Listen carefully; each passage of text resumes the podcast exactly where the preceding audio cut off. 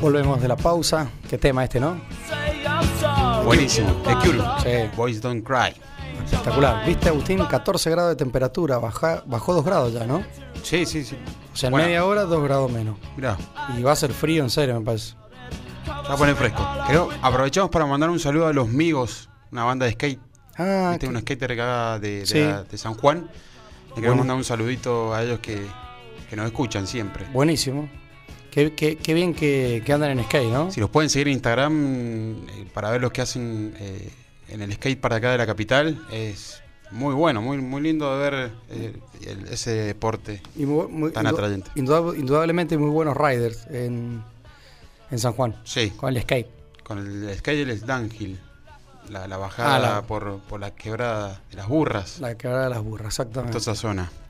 También, saludos para ellos. Solo para ello. Bueno, vamos a hablar un poquito ahora de lo que nos gusta siempre. Un poco de coctelería, un poco de, Del buen beber, como del dice buen la- beber, como dice Eduardo. Exacto. Ahí En, en el, ¿Cómo se llama? En la.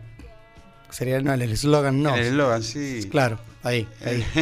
el buen beber, claro, que todo es con el buen beber. Nosotros acá todos lo asociamos a, La sed de la peligrosa. a la sed de la peligrosa. Bueno, generalmente, ahora que está de moda el gin, este, mucha gente cree que, bueno, ahí nomás le viene a la cabeza el gin tonic.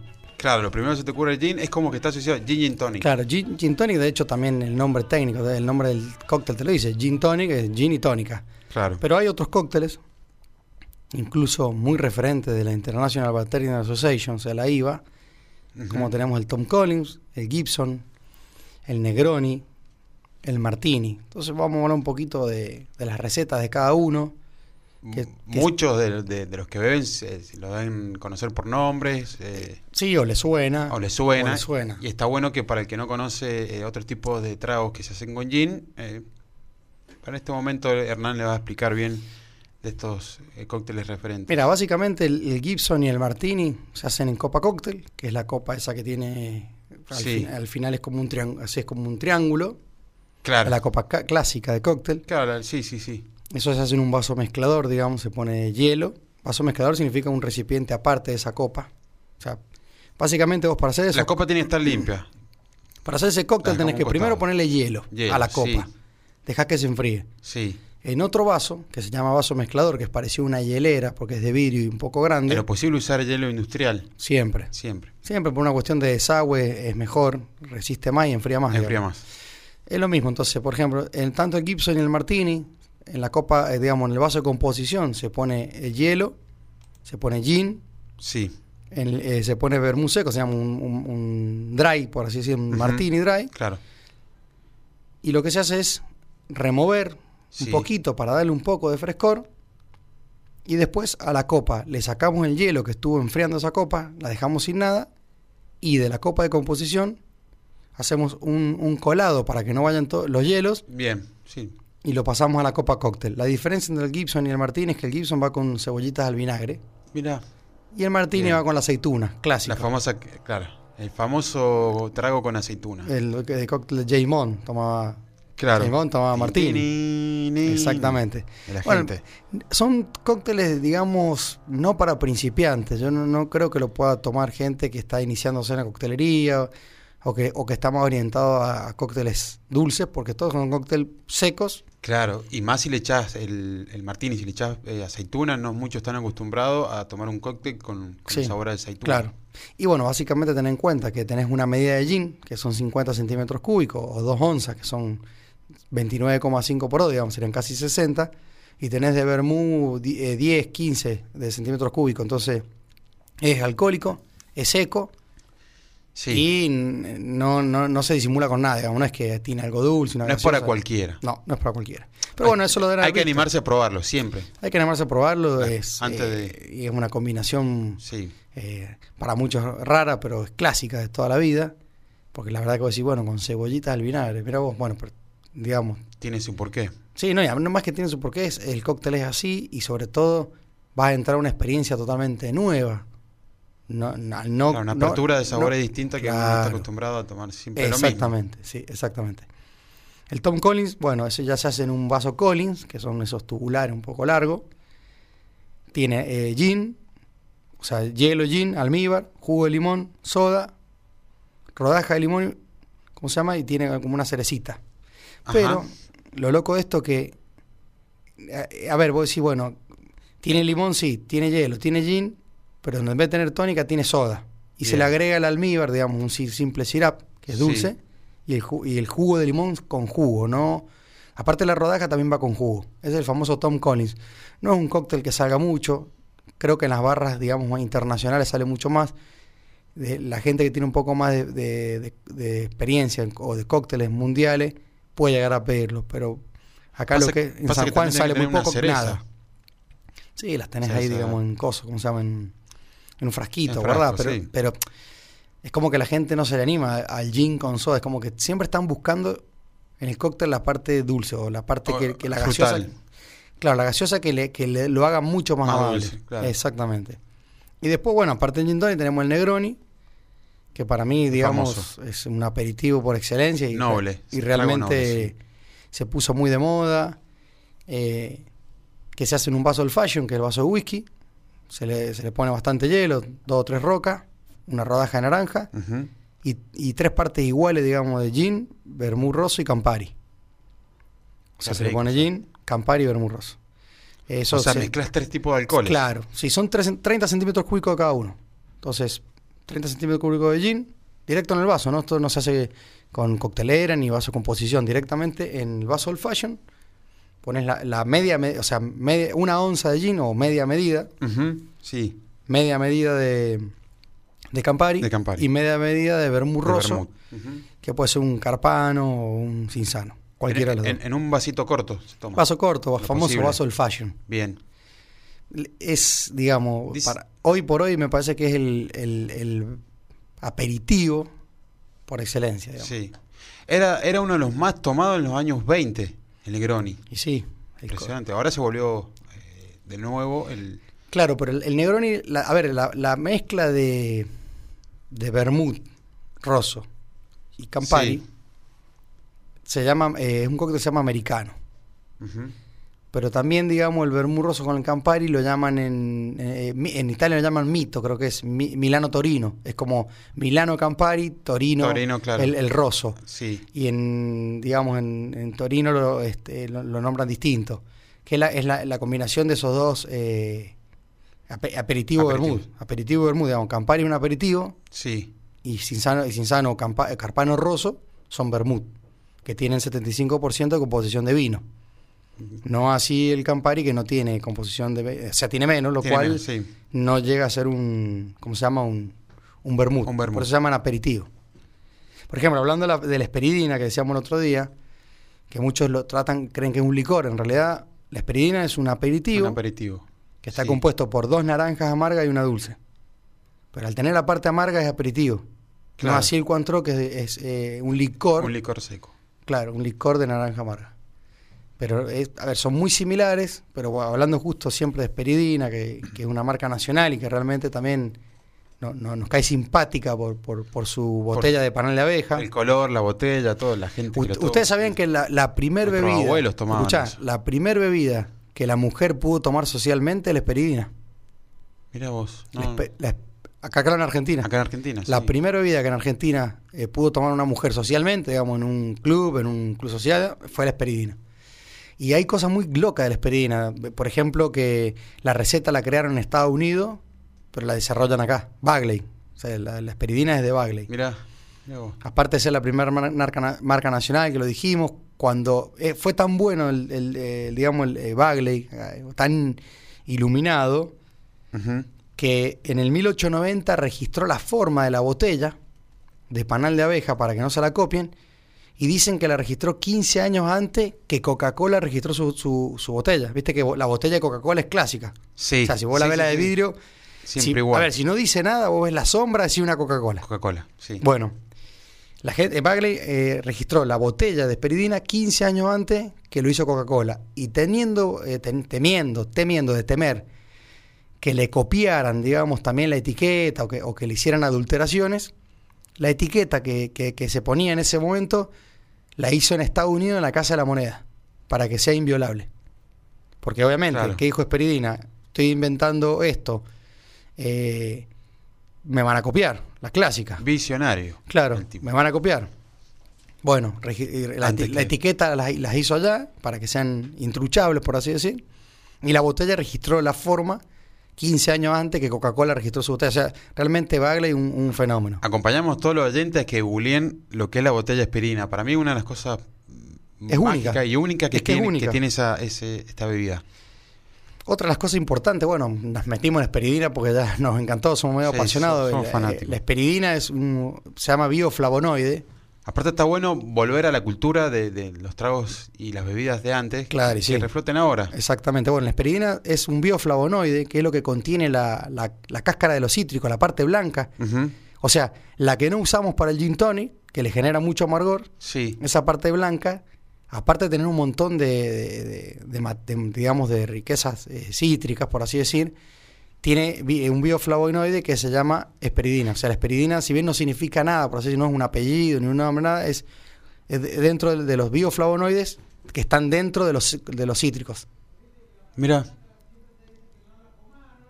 Claro, claro, Es- que claro, no, la pero- parte blanca porque, porque viene. Claro, son Sí. es antioxidante. O sea que te- es verdad, no Ayuda. dicen no la comas y hay que comerla, porque de última, to- viste que la, la- la fruta, bueno, la manzana, a lo mejor es comerla entera, digamos. Muchos la pelan, pero la cáscara tiene un montón de nutrientes. Y sí, y sí, más vale. Aparte son buenas para hacer trago las cáscaras. De última no las tires.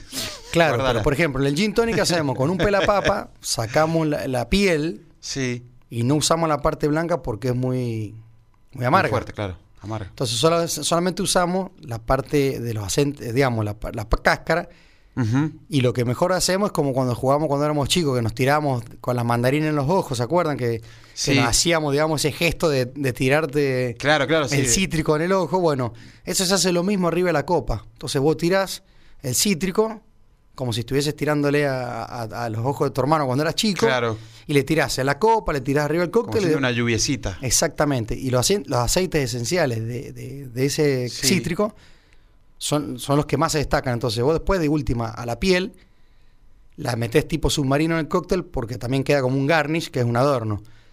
Pero bueno, eh, buenísimo que digamos que, que se pueda comer de última, lo- aunque, aunque sea amarga, tiene un montón de antioxidantes que, que la esperidina, digamos, el nombre esperidina es un bioflavonoide que está dentro de esa cáscara. Mirá. Mira, ¿viste? Todos los días se aprende algo nuevo. Y mira otro dato. Francisco Pascasio Moreno, ¿sabes? Más conocido como el Perito Moreno, Mira vos. llevaba botella de esperidina en sus excursiones. Mira vos. Y bueno, eh, Como iba por los lados, viste, así como... crudos y fríos, te, te da uno, uno- unos toquecitos, Un un, cop- shot un copetín. a la esperidina para entrar en calor. Francisco Perito Moreno. Y bueno, viste la, la pelea de ingleses y holandeses hace Sí. siglos. Eh, le llamaban el coraje holandés, que era por qué los holandeses ganaban la- la- los navíos, digamos, viste, los pirateaban ahí en los Sí, mares sí. Y, y los holandeses tenían mucho más coraje. Y el coraje holandés es que le daban ginebra. la ginebra holandesa, que es la creación de la ginebra holandesa. Argentina se dice que el coraje argentino fue la guerra de, de Argentina-Paraguay con, con esperidina. Con esperidina. Dice que le daban esperidina lo- a los soldados para que, tu- claro, los ponían en pedo en realidad, Claro. hablando mal y pronto. Le, a- le metían un poco de escabio y los vagos iban matar, como Bin. Laden.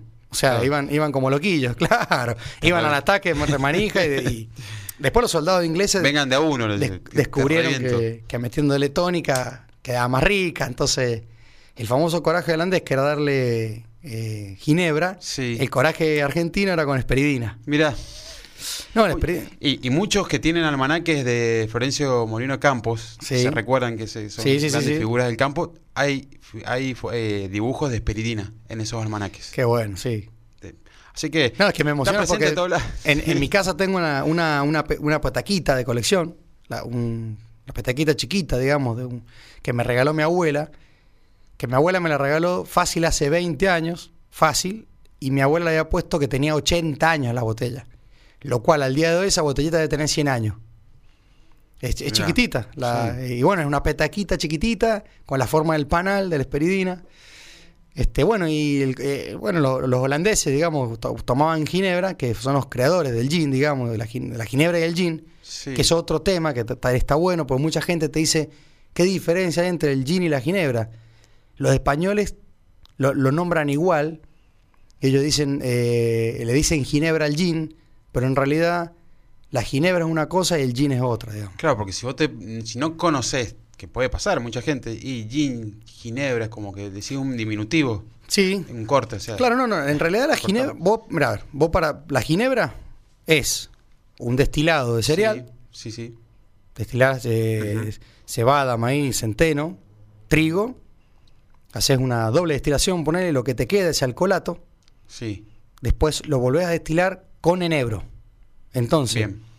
la ginebra que va a tener los congéneres, digamos, de, de los cereales que destilaste, que Sí. es ese, gustito tipo a pan, Claro, a trigo, digamos, o tostada, por así decirle, con el aroma a enebro, que es de la nebrina, digamos, que es el fruto del enebro. Entonces eso te genera, te, te queda un destilado de enebro, pero el alcoholato inicial es de cereal, De cereal, al- del cual quedan congéneres, digamos, Sí. eh, creo que hasta 150 congéneres por litro te quedan de ese destilado original que es de cereal. Entonces vos cuando tomás una ginebra tiene que tener ese gustito o retrogusto a pan sí, se y aparte tiene que tener aroma y gusto a enebro. Si no tiene enebro, no es ginebra. Claro, A diferencia del gin, sí. que vos, por ejemplo, para, para hacer ginebra, tenés que hacer tu propio alcohol. Pero para hacer gin, no tenés que tener tu propio alcohol, digamos. Vos, para hacer gin, ¿qué haces? Comprás eh, alcohol El alcohol, neutro, eh, claro. pero para que, digamos, de, uso alimenticio. Hablando hoy marcas, tenés Porta. Claro, Porta, vos usás, eh, usás el alcohol de uso alimenticio, que es un tridestilado de también de cereales, pero es neutro. O sea, no tiene color, no tiene aroma, no tiene sabor. sabor. Es absolutamente neutro. En base a eso, ¿vos qué haces? El destilado, digamos, que, que le pones el enebro. eh, Obviamente, para hacer gin tenés que tener enebro también. Entonces le pones enebro, le puedes poner canela, cítricos, Podés jugar un eh, poquito. coreando, cardamomo, jarilla, todo. Y ahí empezás a armar una receta para que vos vas a perfumar ese, vas a aromatizar ese alcohol neutro. Entonces vos en el alambique pones ese alcohol neutro, que ya lo, lo compraste, no lo hiciste. ¿Qué sería lo bueno y qué sería lo mejor? Que vos hagas tu propio alcohol Sí, y de ahí vuelvas a destilar con todo y termina siendo un gin de tu propio alcohol. de tu propio- claro. es como que es, bueno. es- es más aplaudible, eh, por así decir. Y si Eh, logras eso, es un si logras eso, bueno, por ahí las destilerías grandes lo hacen. Ahora, las destilerías nacionales, las más chicas, compran el alcohol, lo meten al alambique, o lo maceran, o hacen Ujú, infusiones, sí. ya sea frío o calor, digamos, no importa. Le ponen todos los botánicos Sí, de su receta. Y una vez que destilan, ¿qué, qué terminan sacando? Un eh, alcohol aromatizado que se llama gin. Porque si vos no le pones enebro, terminás haciendo un vodka. Porque el, al- el alcohol neutro sin enebro y cítrico, ponele, es un vodka. Que es, digamos, el ¿qué es el vodka? O sea que llegás ahí y decís, ¿qué hago? ¿Me voy por el gym? ¿Me voy por el vodka? Claro, pero vos Sí, cuando. Por eso, obviamente, por eso pero- cuando destilás, si no tenés enebro, Y bueno, vamos por el vodka. por eso yo critico los gines que no tienen aroma a enebro.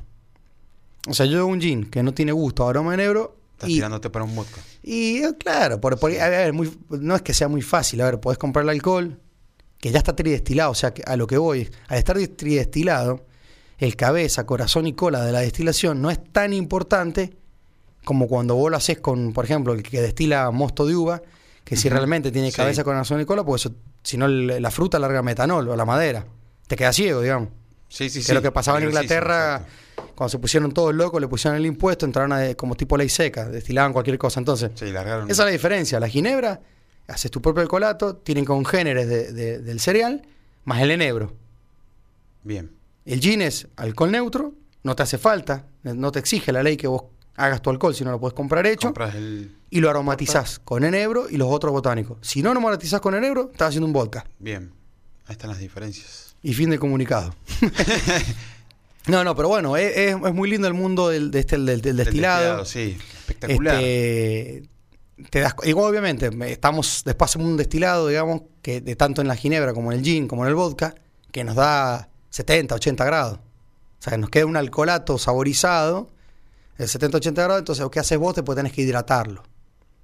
Al hidratarlo le pones agua, y ahí empiezan a jugar todos los, los chamullos de que esta agua es de, de tal Sí, río, del del, del manantial. hielo, del manantial o de la Sí. canilla. El Obviamente, lo, lo mejor es tener un agua de, con sistema de osmosis inversa, que sería un agua, un agua neutra, sin nada, Bien. Claro. Sí, que no tenga nada. para El no tener ningún problema. Y lo pasa que si no te, si vos le pones agu- agua de capaz que el agua de deshielo tiene muchos minerales, entonces se te va, te va a afectar, digamos, al destilado final. Recuerden que después un, un- a 80 grados vos lo querés pasar a 40, le tenés que meter la mitad de agua. O sea, un Sí. litro de alcohol aromatizado, le pones agua, te quedan 2 litros. Claro. Pues tratá- y lo pasaba a 40, digamos, es como que tenés que pasar la Tenés mitad. que cortar la mitad, los- sí, sí, sí. Los rebajes, digamos. Y te va quedando algo armonioso, bajo muchas este, destilaciones, muchas pruebas, pero lo mejor es tener un agua neutra. Por eso muchas veces hablamos de que por qué el gin nacional está, es caro como un gin importado. Bueno, Porque es un trabajo bastante importante lo que se hace. y No, voy a invertir no en, un, difícil. en un alambique de cobre, o mixto, con acero inoxidable, digamos, usás el boiler de cobre, lo que le da el calor que sea de cobre, para que sea uniforme, y digamos el boiler, el, el- el cuello de cisne, que termine siendo de acero inoxidable, o, o el canasto para el vapor, por así decir, no es tan importante como que, que sea de cobre, como si pasaba antes. Entonces, comprar un alambique, usar un sistema de osmosis inversa, Sí. comprar botellas en no cantidades industriales, Claro, comprar sí, sí. tapones, etiqueta, Todo lo que lleva una producción de, de corto, eh, corta escala. O sea, claro, eh, es difícil y es eh, complicado. Y tráete un cardamomo de, Su- de, de Sudáfrica o la India. O sea, eh, traigamos, importemos, export- digamos, importemos cardamomo. Claro, andás a ¿Cuánto nos te. ¿Cuánto tenemos que traer? ¿Cuándo te llega? ¿Qué, qué costo tiene? Todo, Entonces, hoy es muy respetable que las etiquetas nacionales están ganando premios en, la- en las competencias mundiales, en Inglaterra, en San Sí. Francisco, en Chicago. Humildemente ellos mandan la muestra, como nos contaba Juan de Oíd Mortales. Llega, la Y agarran en llegan una, justo porque también hay que mandar muestras a, Europa y que, que lleguen a tiempo. que lleguen a tiempo, una cata ciega, no Sí. saben de dónde es el gin, pero Sí. bueno, a nivel, eh, a nivel color, aroma y sabor es bueno y lo califican. De hecho, el gin sur tuvo la misma calificación que 91 puntos como Bif- Bifitter 24. O sea, Estamos bien eh, para lo que es eh, el- la bebida. Estamos muy bien. Muy bien. Estamos bien con Bermud. Hay que empezar a apoyar a la, a la bebida nacional. Sí, pero estamos bien con Bermud, Pichincha, el noveno mejor Bermud del mundo, Matías Jurisic, eh, Oid Mortales, Bosque, Sur, todas estas destilerías nacionales que están ganando premios afuera. El vino ya sabemos que en Argentina siempre fue fuerte, bueno, sí. fuerte. Este, y creo que, que eso es importante, que las cosas se hacen bien y a conciencia. Pero bueno, a nivel costo, no hay que de última decir, no, ni, ni loco. me- Está bien, te puedes comprar la que quieras. Pero no hay que subestimar una etiqueta nacional que Porque sale lo argentina, mismo, sí. que sale lo mismo que una de afuera. Y no deja de ser artesanal, muchas veces Siempre mejor que una industrializada. Y a veces, A a, ver, escala. a ver, yo por ejemplo, Bifitter y Bombay Tanqueray, que son las que más se consumen, digamos, este vienen con todo el sistema London Dry, están bien hechas. eh, yo me quedo con Bifitter de siempre. Pero por ejemplo, un Gordon que hoy se estaba vendiendo medianamente económico, por así decir, Sí, se está fraccionando en Godoy Cruz Mendoza, bajo licencia. Ahora, para hacer London Dry, vos no podés usar esencias. Tiene que ser todo natural de principio a fin. Todo lo que te, del- después del destilado vos puedes agregar agua. No puedes agregar más nada.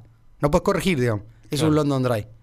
Ahora, yo no sé si en Godoy Cruz Mendoza hacen el Gordon tal cual lo hacen en Inglaterra. Que es todo natural, sin esencia, no le agregan azúcar, no le agregan nada.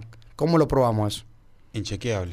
Recuerden que para hacer gin puedes hacerlo de varias maneras. Una de las maneras que es la más fácil, la, menos, la más barata, es con esencia. Entonces el gin balls, hoy, que por ahí lo vemos barato, que está en el mercado, es un gin que es con esencia. Claro. No, no que no vayan a creer que es un gin que, que le ponen eh, cardamomo, cardamomo, hibisco, que traen cosas de África. No, de- automáticamente es todo con esencia, Con esencia. con un, con un alcohol tridestilado, que va a estar bien, pero no es lo mismo que Sí, sí, hacer sí. una Con todo un maceración con, todo, digamos, importante. natural, importado, bueno. Este, entonces, eh, muchas veces se discuten los precios. eh, hoy por hoy se toma mucho Gordon, creo que fue uno de los primeros también en, en- en acelerar este consumo de gin, como, como príncipe de los apóstoles Claro. de Banoni. Ellos generaron mucha fuerza para que hoy se consuma mucho, pero entendiendo un poco, yo hoy sí me sigo quedando siempre con Bifitter. Y Bifitter es, rico, muy rico. Bifitter, para mí Bifitter es el- el- el número uno. A mí me gusta mucho el Bombay también, Sí, es otra cosa. pero es caro, Aromático. es muy caro para lo que estamos acá. Y bueno, en pero un, Argentina. sí, un Bombay puede ser similar a un Bulldog en costos. Después son gustos, ¿no? Un broker. Y está bueno ir probando. Yo creo que hay que animarse a probar los distintos gines que, que podemos conseguir acá en Argentina y más siendo nacionales, que tienen, que tienen calificaciones buenas y premios importantes en el mundo. Exactamente. Yo, bueno, yo para mí mi recomendado sería hoy, me tomaría una copa balón, mucho hielo, pondría una medida de bifitter, pondría piel de naranja y tónica, bien fría, Bien. burbujeante. Muy bien. ¿Vos cómo te harías un, Yo la haría muy fácil hoy. Me iría al Leicester Bar y me pide un Negroni. un, un- un Negroni en, en honor al conde Camilo? Exactamente. Y bueno, en el Leinster Bar usamos eh, bifitter, eh, el bitter, Campari y un vermouth rosso. Usamos bifitter, es nuestro, nuestro gin de excelencia. Raúl, ¿vos tomás gin también? No. Bueno, te vamos a invitar a Leinster para que pruebes Vamos a algo. Te lo vamos a hacer bien equilibrado, cosa que digas, epa, me estoy tomando una bebida de 40 grados y no me di cuenta. Porque eso es lo bueno, engañar al paladar en el buen sentido de la palabra, ¿no? Claro. Que sea bien armonioso y, y Y que romántico. guste. Y que sea. Agustín, se nos pasó la hora, lamentablemente. Hoy es jueves, Bueno, viene el fin de semana, no sabemos qué va a pasar. mañana se, se verá qué, qué se decide, qué dicen, cómo seguiremos. Ojalá el sábado se pueda hacer vida normal, se pueda salir, se pueda ir al centro, este, sin restricción, el domingo igual, que la gente tome conciencia que es, es muy costoso no portarse bien, por así decir, andar en clandestina, no usar barbijo, eh, portarse mal sale más caro, digamos. Así que Bien.